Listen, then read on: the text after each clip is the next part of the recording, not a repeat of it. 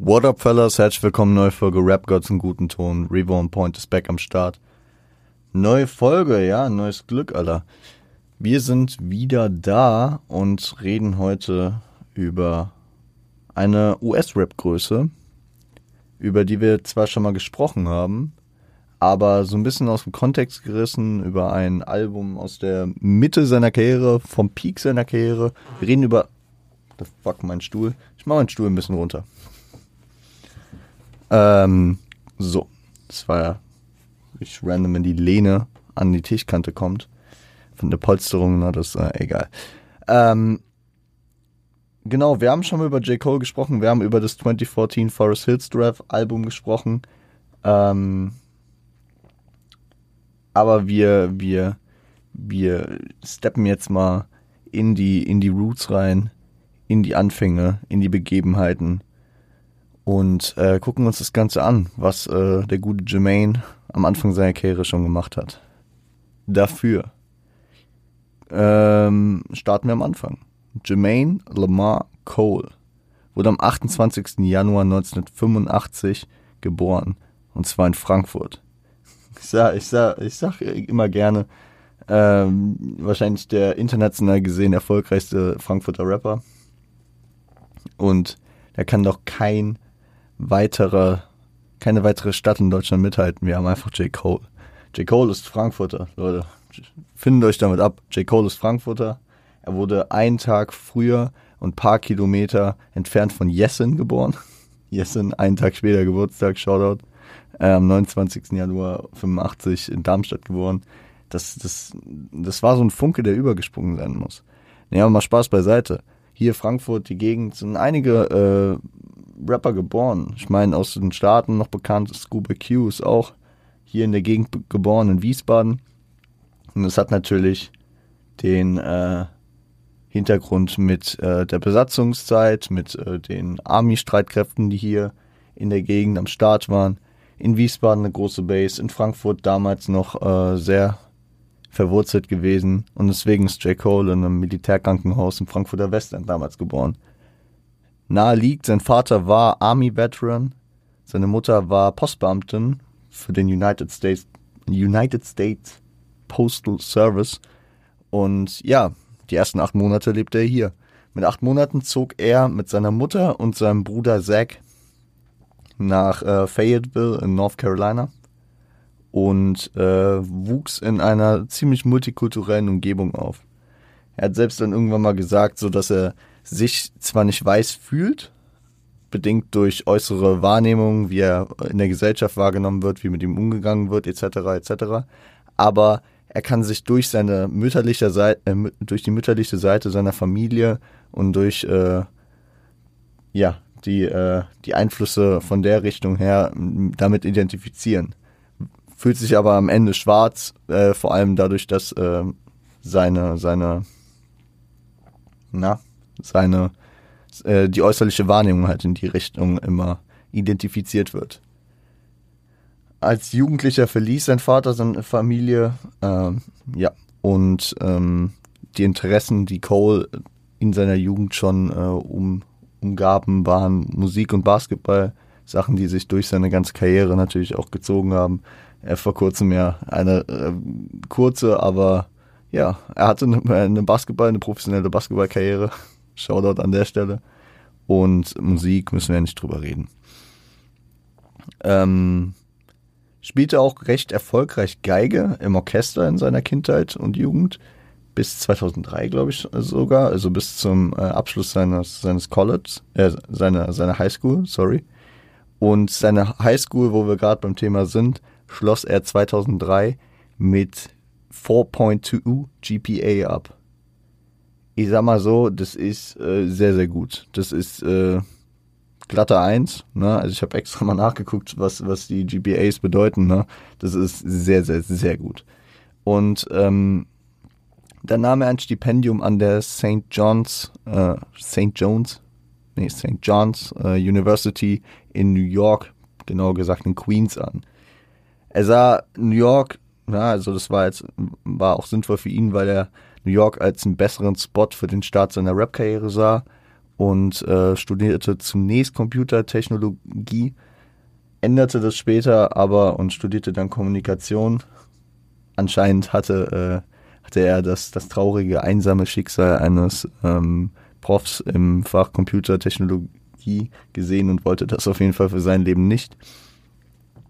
An der Uni war er zudem Präsident von Haraya, einer panafrikanischen äh, Studentenbewegung, war der da sehr aktiv.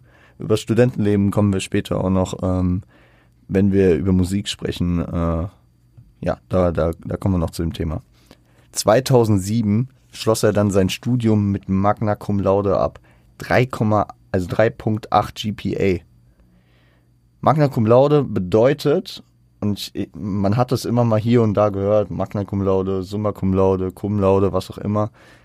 Magna Cum Laude bedeutet, dass man je nach Universität ähm, in den besten 5 bis 15 Prozent des Jahrgangs abschließt.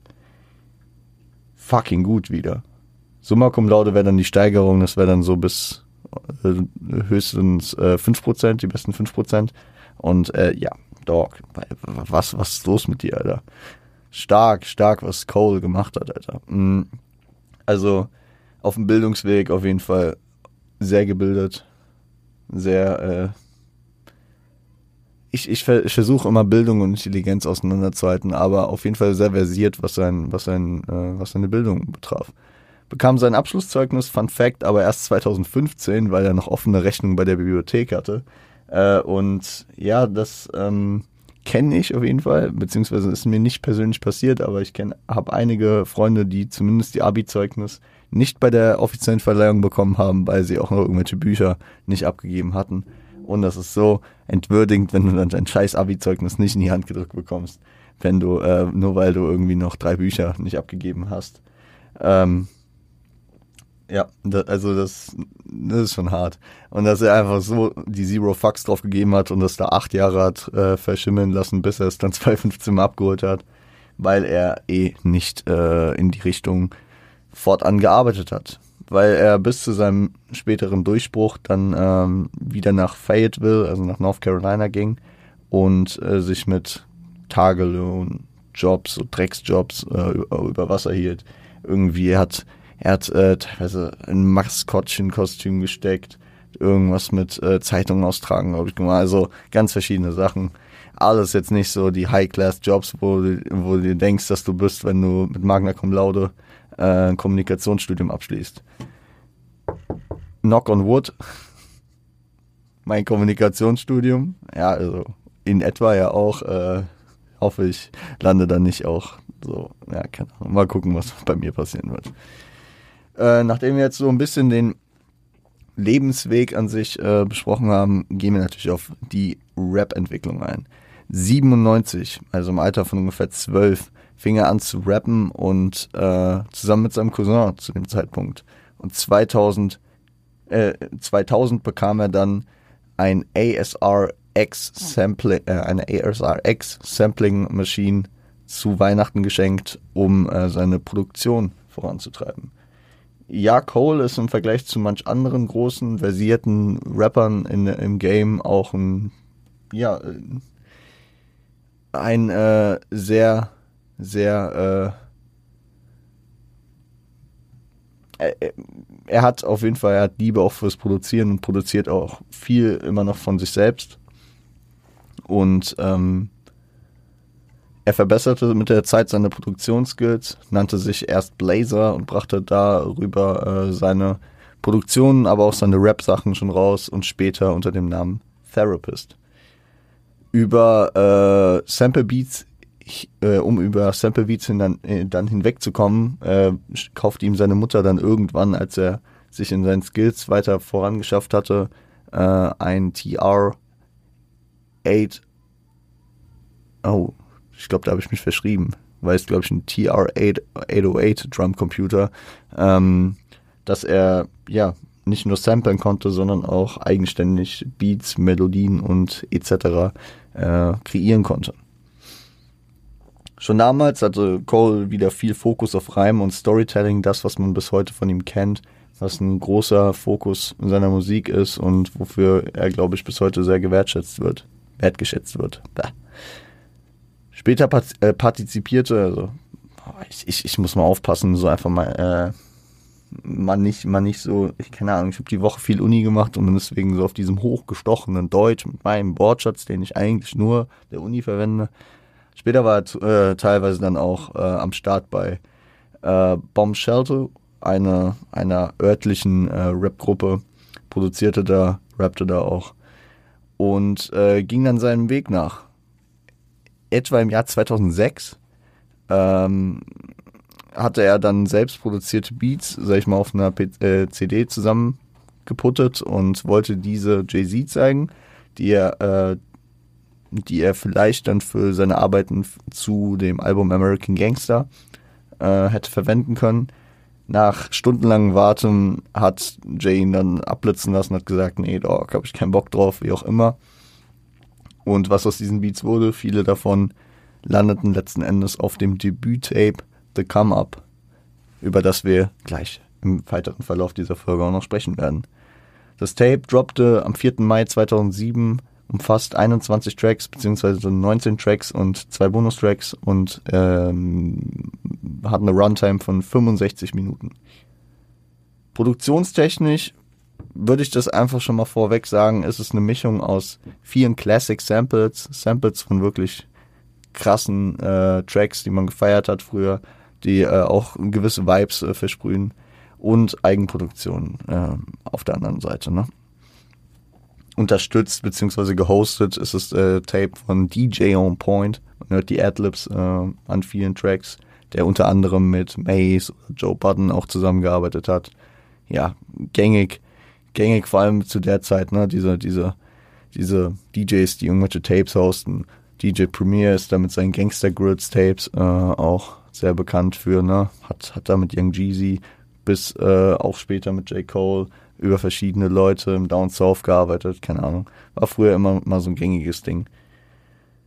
Ähm, steppen wir direkt rein. Das Intro und das Intro so spiegelt Dankbarkeit wieder, weil es ist ein Skit, wo er einfach sich vor also am Anfang seines äh, Tapes schon dafür bedankt, dass die Leute ihm zuhören. Und ich finde, das, das ist so ein, ein kleiner, ein kleiner äh, Blick in sein, in seine intrinsische Kindness und in dieses, in diese Gutmütigkeit, die er einfach in sich hat, äh, egal wie sehr er hier äh, auf dem Album flexen und andere battlen wird, ähm, dass er eigentlich ein wirklich ein netter Typ ist, sehr dankbar humble nicht unbedingt. Ich habe erst äh, aufgeschrieben, dass er wirklich bescheiden ist, was, er, was man nicht unbedingt sagen kann, aber in Ansätzen doch schon auch. Er erklärt auf jeden Fall, dass dieses Tape so seine Come-Up-Story widerspiegelt. Also so ein bisschen das musikalisch aufbereitet, was wir jetzt eben hier durchbesprochen haben. Der Track Simba ist dann äh, der Beginn einer Reihe, die sich durch seine Diskografie zieht. Hier äh, nennt er sich Young Simba und ist hungrig, erwartungsvoll, endlich der King im äh, Rap-Game zu werden. Angelehnt an Simba aus König der Löwen, der, der junge Simba, der, der es kaum erwarten kann, King zu werden, hat sich im Verlauf dann auch sehr interessant gewandelt und die äh, Analogie hat sich, ähm, hat sich dann, äh, ja, ziemlich, ziemlich gut fortgeführt. Ist auch äh, die einzige Auskopplung des Tapes gewesen, kam vorher mit Video tatsächlich, mit seinem ersten Musikvideo, was Cole jemals geschossen hat. Und ja, kann man sich gut geben. Findet ihr auf jeden Fall auf YouTube das Video. Er thematisiert seinen Aufstieg, seine Herkunft, ist ein bisschen fronty gegen andere, redet über Leute, die ein bisschen wack sind, äh, dass er halt krasser ist und das, was man viel kennt von jungen, hungrigen Künstlern natürlich. Ähm, ist ein bisschen pathetisch, ein bisschen, bisschen, ja, sanfter bezogen auf die Themen seiner Vergangenheit, seine Mutter, sein Aufwachsen ohne Vater. Äh, hat er auch eine sehr nice Line gekickt. Uh, Only Pops a fella ever seen around was Huxtable. Auch schon mit seinem typischen J. Cole äh, dieses Huxtable bezogen, äh, gereimt, geflowt, so, betont, das wollte ich, das Wort, sorry. Und ähm, ja, bezieht halt darauf, dass ähm, der einzige Vater, den er um sich herum jemals wahrgenommen hat, nicht sein eigener war, sondern Huxtable, der Familienvater aus ähm, der Huxtable-Familie aus der Bill Cosby Show. kann man natürlich auch die Brücke dazu schlagen, was er dann in No Role Models später gesagt hat auf dem Forest Hills Drive Album, wo er, wo er sagt, ähm, Rest in Peace, Uncle Phil, You the Only Father That I Ever Knew, wo er es dann auf Fresh Prince bezieht. Andere Sitcom, die ihn wahrscheinlich in seiner Kindheit dann sehr geprägt hat. Finde ich aber interessant, weil es gibt hier und da immer diese Lines oder diese Vergleiche, die man dann mit seiner späteren Diskografie gut äh, vergleichen beziehungsweise auch entgegensetzen kann. Und äh, deswegen ist es vielleicht gar nicht so dumm, dass wir schon mal ein Album aus den späteren Jahren von ihm besprochen haben. I'm the Man ist dann, ja, da samplet er auf jeden Fall den Track äh, You're the Man von Nas vom Stillmatic Album. Ähm, Shoutout an äh, Produzenten Large Professor an der Stelle.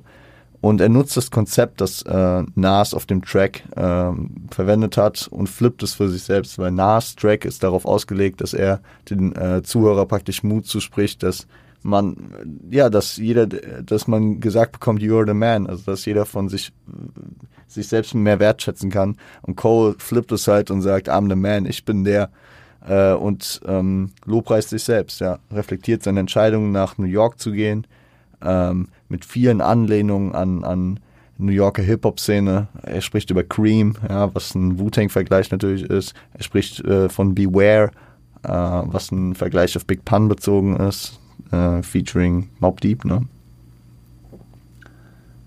Sehr geiler Track auch. Beware. Absolut krass. Wir müssen mal irgendwann mal über Big Pun reden. School Days ist dann auch ein geiler Track, äh, sampled Ghetto von Smitty featuring Scarface, Kanye West und John Legend, produziert von Kanye an der Stelle und ähm, ja, da, da reflektiert er so ein bisschen nostalgisch die Schulzeitromantik, also die Romantik, die man zur Schulzeit hat. Geht nicht jedem so, aber vielen Leuten, die ins Erwachsenenalter so reinkommen, die, die sehen dann schon irgendwie so ein bisschen nostalgisch so, ah, früher, es war schon alles geil. Man hat so zwar anders wahrgenommen, dass es voll stressig ist, aber auf der anderen Seite hat man eine vorgegebene Routine gehabt, man musste sich nur darum kümmern und was auch immer. Und erzählt ein paar Stories aus dem unbeschwerten Alltag äh, der Schulzeit, was was er nicht dafür geben würde, wieder in den äh, in die Zeit zurückgesetzt zu werden und nicht hier zu stehen an einem sehr steinigen Weg in den Anfangstagen seiner Karriere ähm, mit einem abgeschlossenen Studium, aber trotzdem jetzt keinem festen, festen, mit keiner festen Lebensstruktur. Ja, die die Schule, die einen darauf vorbereiten soll, immer weiterzukommen und immer ähm, dann äh, was zu erreichen, um dann gesettelt zu sein in seinem Leben vergisst dann halt, also man kommt dann halt an den Punkt, man ist ausgelernt, ausstudiert und was auch immer und muss dann, äh, ja, ist dann damit noch lange nicht an dem Punkt, wo man sein muss, weil man dann einen Job braucht, weil man dann eine Routine braucht wieder und alles selbst auch organisieren muss, ja. Ich finde, es hat etwas von Wet Dreams oder Oh Free Adolescence auf dem Forest Hills Drive Album, weil er, weil er so diese, ja, es hat so ein bisschen dieses Highschool College Rap-mäßige, weil ich sehr gefeiert habe an den Tracks, äh, weil, weil man sich damit so ein bisschen identifizieren konnte in der Zeit, wo man halt selbst in der Schule war und das dann gehört hat.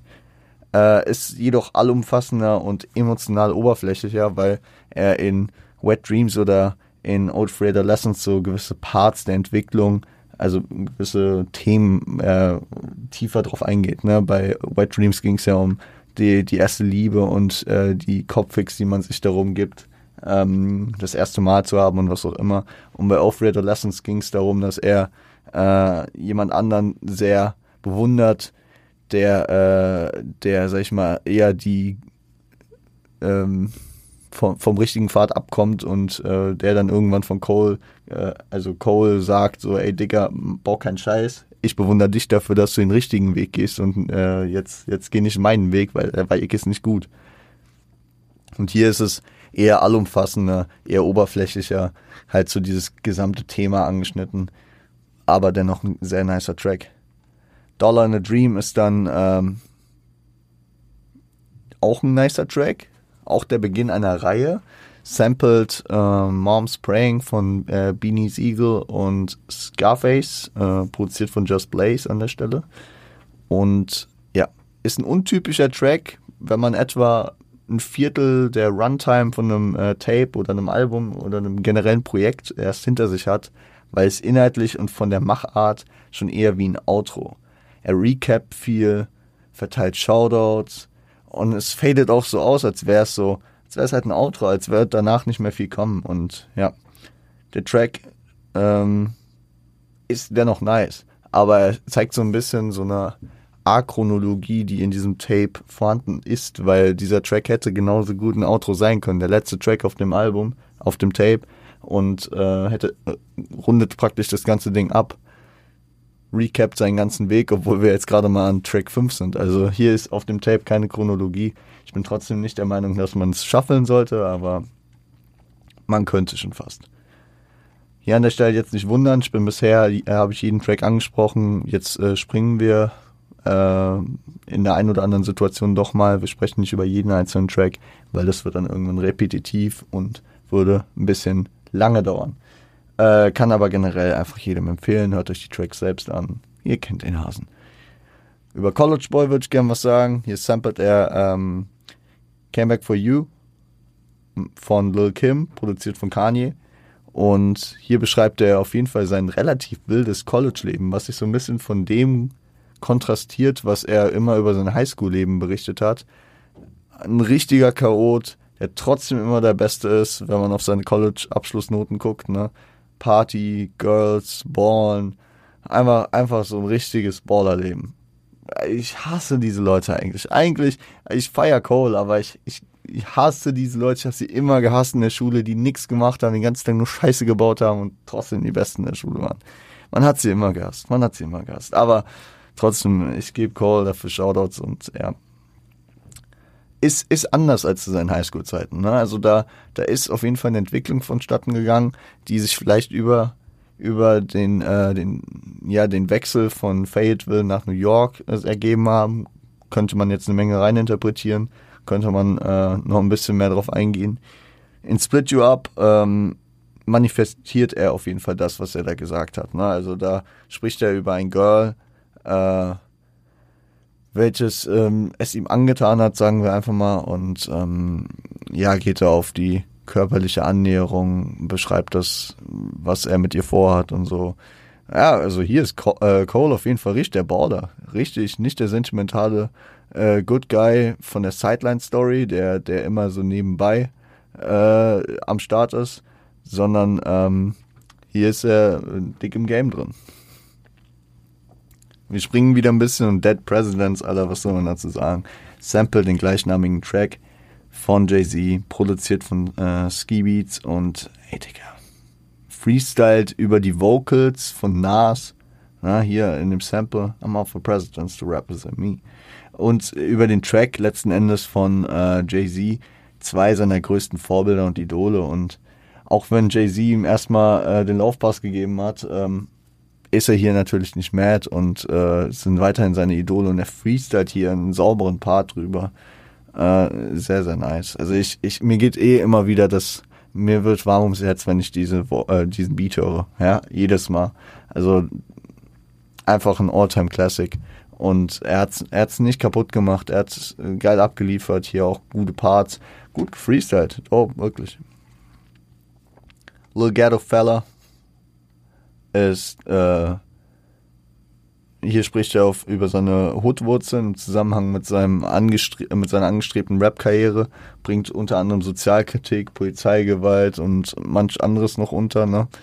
Ähm, Finde ich auch interessant, wie, wie die Leute, wenn sie die Hood äh, rekapitulieren, auch immer wieder darauf eingehen, dass sie ähm, dass das Rap das Ventil war, beziehungsweise der Ausweg daraus war, nicht nur am Ende da raus zu sein und Geld zu machen und woanders leben zu können, sondern auch sich nicht auf, also nicht größer auf die Straße einzulassen und so zu enden wie manch andere, die äh, halt nicht äh, so ein Hobby, so ein anderes Ventil hatten, so etwas, woran sie festhalten konnten. So ein Traum, ja.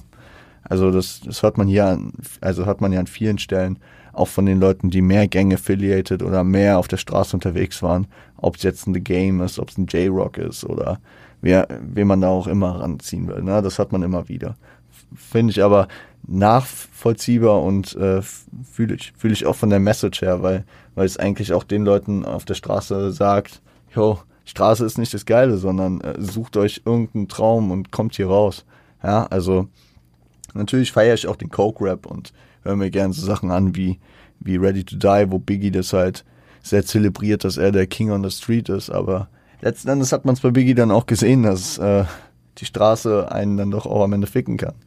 Ähm, auch wenn es jetzt nicht als, äh, auch wenn sein Leben ja nicht als äh, kleiner Ticker an der Ecke geendet ist, aber er hat selbst diese Lines gehabt wie Street is a short stop, either you're slaying crack rocker, you got a wicked jump shot. So, was einfach aussagt, so, du kannst hier nicht ewig der sympathische Ticker von der Straße sein, dann, dann wirst du kaputt gehen. So, entweder du, du machst ein größeres Business, was immer noch gefährlich ist, ne, wenn es in kriminellen Wegen ist, oder du äh, suchst dir einen anderen Weg. So. Ähm, Carolina on My Mind ist auch ein Track. Wow. Nee, ich bin, ich bin gerade kurz gesprungen, sorry. Homecoming, da sind wir erstmal. Homecoming äh, sampled My Way Home von äh, Kanye. Und wenn ich die Augen zumache, könnte ich euch sagen, die ersten acht Bars könnte ich wirklich denken, dass das je wäre und dass, dass er hier wirklich Kanye-Feature hat, weil es von der Reimbetonung, von der Wortwahl, vom generellen Flow einfach sehr, sehr wie Kanye klingt. Danach kommt er so in seinen eigenen Style, thematisiert sein Heimweh, er in New York, er vermisst Fayetteville, er vermisst, vermisst North Carolina und das wird dann thematisiert. Aber ich finde es krass, wie er sich da in diese Kanye-Struktur reingearbeitet hat, weil, weil ich dachte erst die ersten Bars so, ich wusste, dass da kein Kanye-Feature ist, aber ich dachte mir so direkt so, ey, Digga, nice. Also es klingt halt wirklich wie Kanye an der einen oder anderen Stelle von den Reimen, von den Betonungen, von den Wörtern, die er, es war, ja, nice. Carolina on my mind ist dann eher, also ist auch auf Carolina und auf sein, seine Heimat bezogen, aber mehr so als so eine Art Hymne. Ja, so, so mit voller Stolz für seine Heimat repräsentiert er sie, obwohl er jetzt in New York am Start ist, ne? Auch ein dopes Ding. Can't Cry ist dann, boah, der geht unter die Haut. Der sampled uh, If Loving You is Wrong, uh, I don't want be all, uh, I don't want to be right, sorry, von Millie Jackson und geht unter die Haut, der Track. Ähm, absolut, absolut kranke Hook, absolut kranke Parts, der halt die Ups und Downs, die das Leben parat hält, äh, umschreibt. Ne? Im ersten Part geht es sehr, sehr viel um das Individuelle, was äh, ja, was mal hoch, mal runter geht, ne? Träume und Ziele, dann aber auch Verletzungen, Schmerz, Trauer, das, was einen wieder runterbringt der zweite und dritte Part, die sprechen dann eher diese gesamtgesellschaftlichen Probleme vor allem an und die Sachen, die einen dann auf den Fuß treten, wie Rassismus, soziale Ungerechtigkeit, äh, Polizeibrutalität und andere Sachen. Und ähm, am Anfang dachte ich so, ja, okay, geil, er, er macht einfach so, er ist auf einer Mikroebene, so für sich selbst, so spricht über sich selbst seine Ups und Downs und dann auf die gesamtgesellschaftlichen Themen. Aber die gesamtgesellschaftlich guten Sachen bleiben halt aus. Und für mich hat das so ein bisschen diesen, diesen Vibe davon, wenn man für sich persönlich in diese Downs gerät, dann äh, nimmt man die gesamtgesellschaftlichen Probleme dann nochmal mehr wahr und die verstärken dieses Down, das man hat. Und wenn man, wenn man halt gerade, wenn es einem schlecht geht, dann sieht man alles um einen herum, was schlecht ist. Wenn es einem gut geht, sieht man die Sachen, äh, die schlecht sind, eher weniger oder kann damit ein bisschen besser umgehen. An sich auch äh, dope Message, doper Track, also geht richtig unter die Haut. Äh, Rex Riches ist dann das eigentlich nicht, aber es ist das Outro, weil danach kommen nur noch die zwei Bonustracks. Äh, Rex to Riches at the Beep sampled Everyone, äh, everyone, everyone Loves the Sunshine von äh, Oh fuck, ich habe den Namen, glaube ich, falsch geschrieben. Ray Ayers oder Ray Akers? Ich bin mir gerade gar nicht sicher. Ray Ayers. Ich habe mir Ray Ayers aufgeschrieben. Ich bin mir gar nicht sicher, sorry. Aber der, das ist ein geisteskrankes Sample. Ähm, und hier reflektiert er inner, also inhaltlich sich selbst und seinen Weg, den er gegangen ist. Und äh, ja, thematisiert auch, dass er sehr mad ist auf die Industrie, die ihm äh, nicht anerkennen will, ANAs, die ihn nicht verstehen, die äh, ihm seinen Weg praktisch verbauen, indem sie ihm keine Chance geben. Ich glaube, das ist auch halt so natürlich, dass, äh, dass, ähm, dass Jay-Z ihn erstmal nicht ähm, aufnehmen wollte, ein Thema, was da für ihn mitschwingt und so. Ja, und der ganze Track ist halt als AB-Ansage, also als Anrufbeantworter, äh, Nachricht äh, inszeniert, ähm, Soundqualität dementsprechend angepasst und so. Ich finde, ist ein interessantes Ding, nachdem man äh, bei Biggie mit Suicidal Thoughts ein Gespräch übers Telefon, was er mit Puff geführt hat, hatte, 94, ja, und noch weit vor diesem ähm, Anrufbeantworter-Konzept von 508, 507 to 209 von Joanna Lucas Tape äh, 2017. Irgendwie so dazwischen bringt er hier auch so dieses Telefonscheme mit rein und ja, ist an sich ganz cool, feiere ich. Äh, das ist, da reflektiert er dann halt auch nochmal und bringt das, das Tape auf den Punkt. Ist ein gutes Outro auch, würde ich sagen. Danach folgen, wie gesagt, noch die zwei Bonustracks Get It und I Do My Thing. Aber I Do My Thing ist eigentlich ein Track von Nervous, äh, Nervous Wreck, den er ihm praktisch überlässt. Und äh, ja, da ist Cole gar nicht drauf zu hören. Deswegen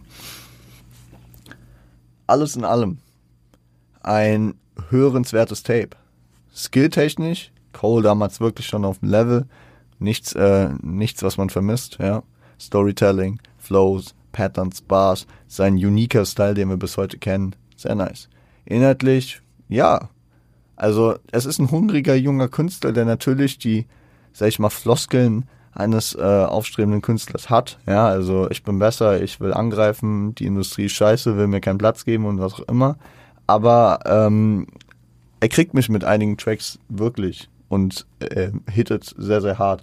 Zudem sind halt diese späteren typischen Cole-Themen wie College, High School, äh, Kindheit reflektieren, sehr introspektiv sein, schon am Start. Und wer Cole feiert, der kann sich das gut geben. Und Cole hat mal einen Tweet abgesetzt, dass er sehr, äh, sehr äh, dankbar für die Leute ist, die äh, sein erstes Tape hier fühlen, weil, weil das so auch ein wichtiger Teil von ihm natürlich ist. Soundtechnisch gesehen ist es auch für ein erstes Tape wirklich gar nicht schlecht. Ja, also da, da, da ist wirklich eine Menge ähm, Gutes passiert und ich muss mal wieder den Vergleich ziehen. Häufig in vielen Belangen zieht er, und man zieht diesen Vergleich dieser zwei Künstler häufiger ran, zu Kendrick, den kürzeren. Ne? Also häufig sagt man, ja, da ist Kendrick nochmal krasser, Kendrick ist da irgendwie geiler und wenn man jetzt über den King spricht, dann ist Kendrick krasser und Cole hatte ja selbst auf dem Heaven CP-Ding äh, gecallt, so uh, Through the Bronze at Me, Behind Drake and Dart, dem Super, äh, Superstars to Me und sowas, dass er das auch anerkennt so und dass er damit auch fein ist. Aber ähm, in diesem Punkt gebe ich Cole auf jeden Fall den Shot, dass seine ersten Projekte, seine frühen Tapes hörenswerter und für mich rotationswürdiger sind ähm, als die ersten Kendrick-Sachen. So, also die, die ersten, die ersten ähm, The Mine of the City und boah, wie hießen diese ganzen Tapes? Äh, No Sleep Till NYC und so. Ähm, die ersten paar Tapes von Kendrick, die habe ich gehört, da habe ich eine Folge drüber gemacht und alles schön und gut, aber die sind nicht in meiner Rotation. Den Come-Up ist eher äh, wirklich bestückt mit einigen Classics und einem Grund durchweg solidem Sound, der halt wirklich schon dem Künstler gerecht wird. Während man bei Kendricks ersten Tapes halt wirklich so diesen, diesen Prozess miterlebt, wie er sich daran tastet. Jetzt kann man auch wieder natürlich das auch wieder einordnen und sagen, Kendrick war seinen ersten Tape 16, Cole war 2021, ah, ja, 22 schon fast. Und da, da, da hat er praktisch den ganzen Prozess ähm, in, in verschiedenen Free-Tracks und Online-Foren gepackt und äh, als Tape dann schon, sag ich mal, ein sehr kohärentes Produkt gehabt. Kendrick war halt schon gesigned und hat dann halt die Tapes über TDE released. Aber ich gebe ich geb Cole hier von den Releases, von den frühen Sachen, von seinen Tapes vor seinem ersten Album einfach mal den Shot.